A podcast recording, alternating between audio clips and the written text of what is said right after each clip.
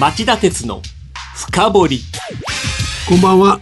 番組アンカー経済ジャーナリスト町田鉄です。こんばんは。番組アシスタントキャスターの津田まりなです。町田さん、はい。先々週のニューストップ3で取り上げたアマゾンジャパンの協力金問題なんですが昨日動きがありましたね。はい。あの公正取引委員会が昨日取引先に不当に協力金を負担させ優越的な地位を乱用し独占禁止法に違反した可能性があるとみてアマゾンジャパンへの立ち入り検査に踏み切りました。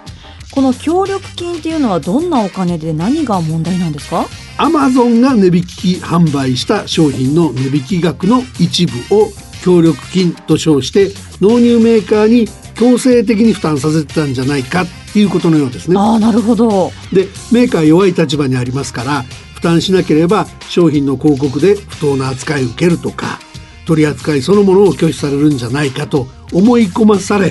協力金の支払いを拒めない状況に追い込まれてたんじゃないかっていうんですね。アマゾンの集客力はすごいです。し使っている方も多いですからね。あのアマゾンは調査に全面的に協力すると話しているようですから、はい。公正取引委員会にきっちり調査してほしいと思いますね。そうですね。さて CM の後は気になる政治経済ニュース3本を取り上げるコーナー。今週のニューストップ3ですこの番組は大和証券グループ ANA の提供でお送りします。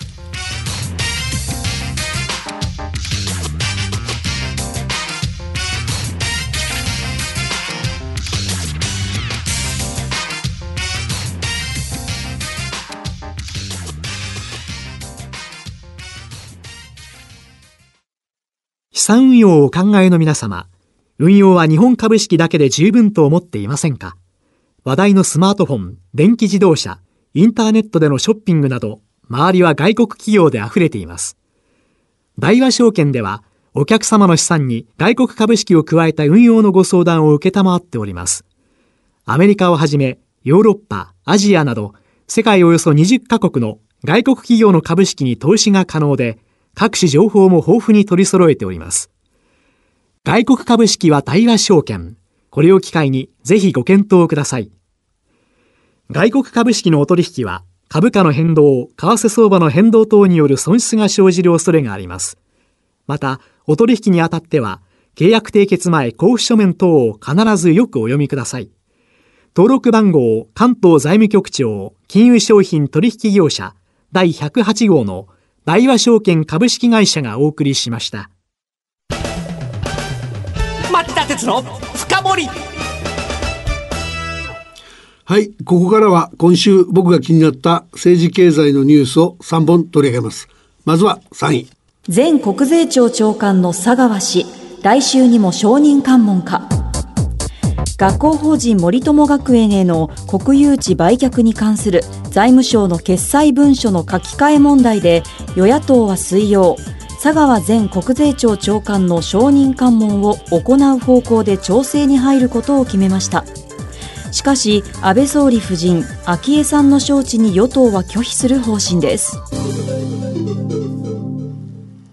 あのこの書き換え問題ははい。外国メディアも注目していて大きく取り上げているようですね。あの問題の肝はですね、削除や書き換えによって隠蔽された事実が深刻だったっていう話ではなくて、はいえー決済済みの公文書を書き換える行為そのものなんですね。そうですよね。でこれは要するに国民の判断材料だとか、はい歴史的な資料として正確であるべき文章ですからそれを意図的に歪めたっていうのは民主主義の根幹を揺るがす行為にも該当しちゃうわけですね。はい。書き換えを指示した人物やその意図を徹底的に調査検証する必要があります。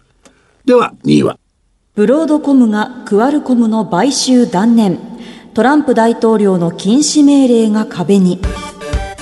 アメリカのトランプ大統領は月曜、シンガポールに登記上の本拠を置く通信用半導体大手のブロードコムによるアメリカの半導体大手クアルコム社の買収を禁じる命令を出しました。トランプ大統領は対米外国投資委員会の勧告に従ったとしていますが鉄鋼やアルミニウムの輸入制限を先日決定したばかりだけに国際的な貿易戦争の火に油を注ぐとの懸念がありそうです。はいこの問題はこの後の今日の深掘りのコーナーで論じましょう。はい、よろしくお願いします。それでは1位。春闘一斉回答、ベア前年超え相次ぐ。2018年春闘の主要企業の集中回答日となった水曜、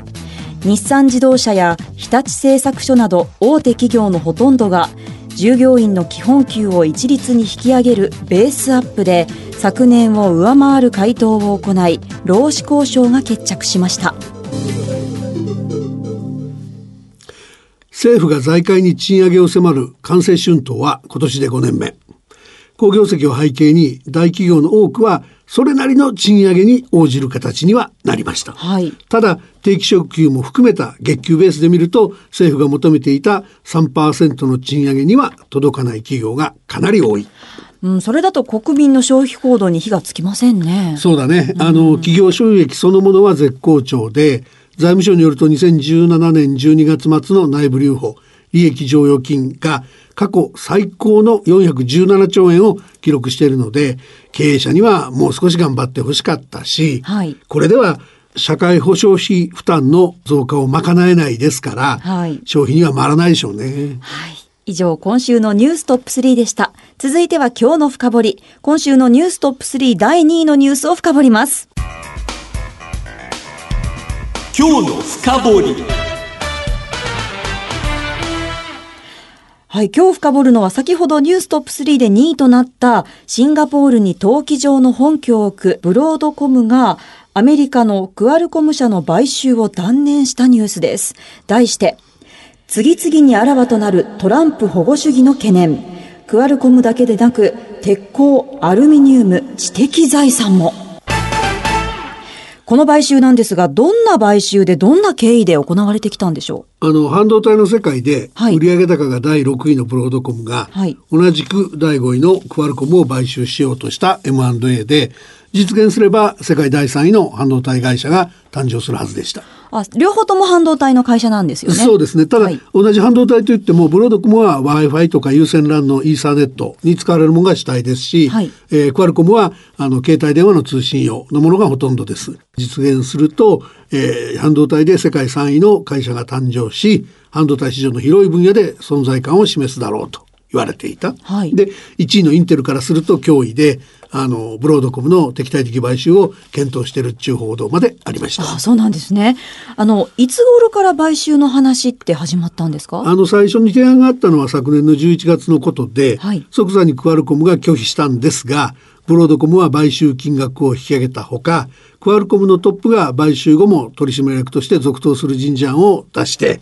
えー今月上旬にはクアルコムの株主総会で買収が承認される寸前と言われていました。あ、そこまで話は進んでたんですね。はいなのにトランプ大統領が待ったをかけたっていうのは？最初に待ったをかけたのはええ財務長官が議長で各省庁の代表を束ねてる対米外国投資委員会。はい。3月6日に予定されてたクアルコムの株主総会の開催を審査に時間がいるとして1ヶ月延期させてた。はい。で月曜日になってトランプ大統領が対米外国投資委員会の勧告に従ったんだ安全保障上の懸念があるんだとして大統領令を出してこの M&A を破談に追い込んじゃった。え、その安全保障上の懸念があるっていうのはどういうことですか？あの対米外国投資委員会の言い分ですけども、ええ。ブロードコムと密接な関係にあるとされる中国の通信大手ファーウェイの名前を挙げた上で、はい。クアルコムの技術力が低下すればアメリカにとってのリスクになると。でどうもその日本アメリカ韓国中国が今しのぎを削ってる 5G 第5世代携帯電話の国際標準化などでアメリカが指導的な地位を占め続けられなくなることを懸念しているようですね。あーそれはわかるんですけど、それがあの安全保障上の懸念に該当します？いや全く違和感があるっていうか、うさんくさいっていうかね。そうなんですよね。あの 5G 軍事用の通信網じゃないですから、はい一般の人たちが使う民生用の通信網だから、変な理屈持ち出したなっていう感じですよね。そうなんですよね。あとあの、鉄鋼やアルミニウムの輸入制限を打ち出した6日の大統領発令の時も、トランプ大統領、安全保障上の懸念だって言ってましたね。うん大統領令発令の時ね、うんはいあのよく覚えてたと思いますあのねトランプ大統領は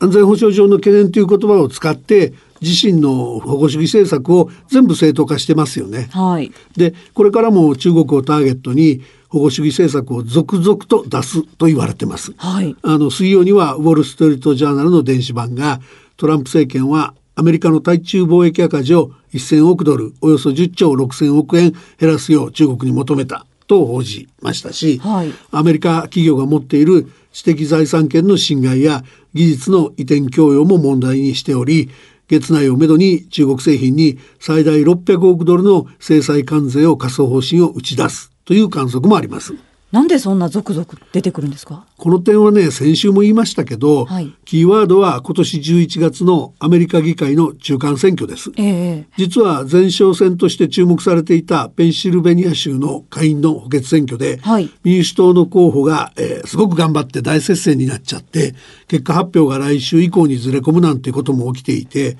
圧倒的だったトランプ支持のある地域でさえ異変が出てるんじゃないかっていう見方が出てるので、はい。焦った大統領がアメリカファースト路線に回帰したんじゃないかな。ああ、え、それって町田さんはどう評価してるんですか？あの大統領の保護主義は各国の反発を買い泥沼の貿易戦争を招くリスクがありますよね。はい。実際鉄鋼とアルミニウムの輸入制限に対し EU と中国は報復する方針を鮮明にしてますよね。で世界の平和に不可欠な自由貿易体制が危機に瀕してるんです今は。ああ、なるほど、そういうことなんですね。はい。はい、わかりました。以上、今日の深掘りでした。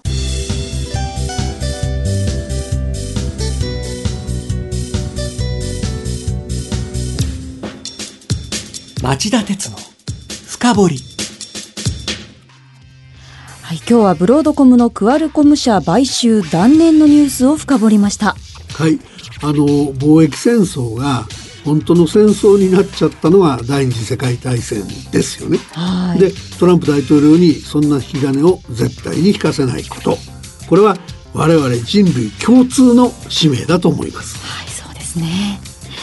さて、ここで突然ですが、リスナーの皆さんにお知らせがございます。はい、なんと、この番組の前半コーナー、今週のニューストップ3が4月6日から新番組、町田鉄の深掘り、フロントページとなって、毎週金曜夕方4時40分から5時に放送されることになりました。はい、ありがとうございます。はい、そしてこの町田鉄の深掘りはこれまで通り夜11時から11時15分までの放送で後半コーナー今日の深掘りだけを放送します番組が1本増え合計の放送時間が20分も増えるというのは皆さんのご支援のおかげです本当にありがとうございますあの夕方の新番組は生放送で、はい。フロントページというサブタイトルの通りこの1週間のえー政治経済ニュースのうち僕が気になったものを選んで、はい。新聞の一面のようにトップのニュースから順次紹介していくと。あじゃあ今度はあのえてます。1位の方から順々に紹介していくっていうことなんですね。大事なものからお伝えした方がいいでしょう。ああわかりました。じゃあ4月からはニュースも深掘りも深くじっくり町田さんに語ってもらいますので金曜日の夕方4時40分からと夜11時からの深掘りをどうぞお楽しみに。えーそれでは番組をお聞きのあなた来週も徹底的に深掘ります。それではまた来週です。さようなら。この番組は大和証券グループ ANA の提供でお送りしました。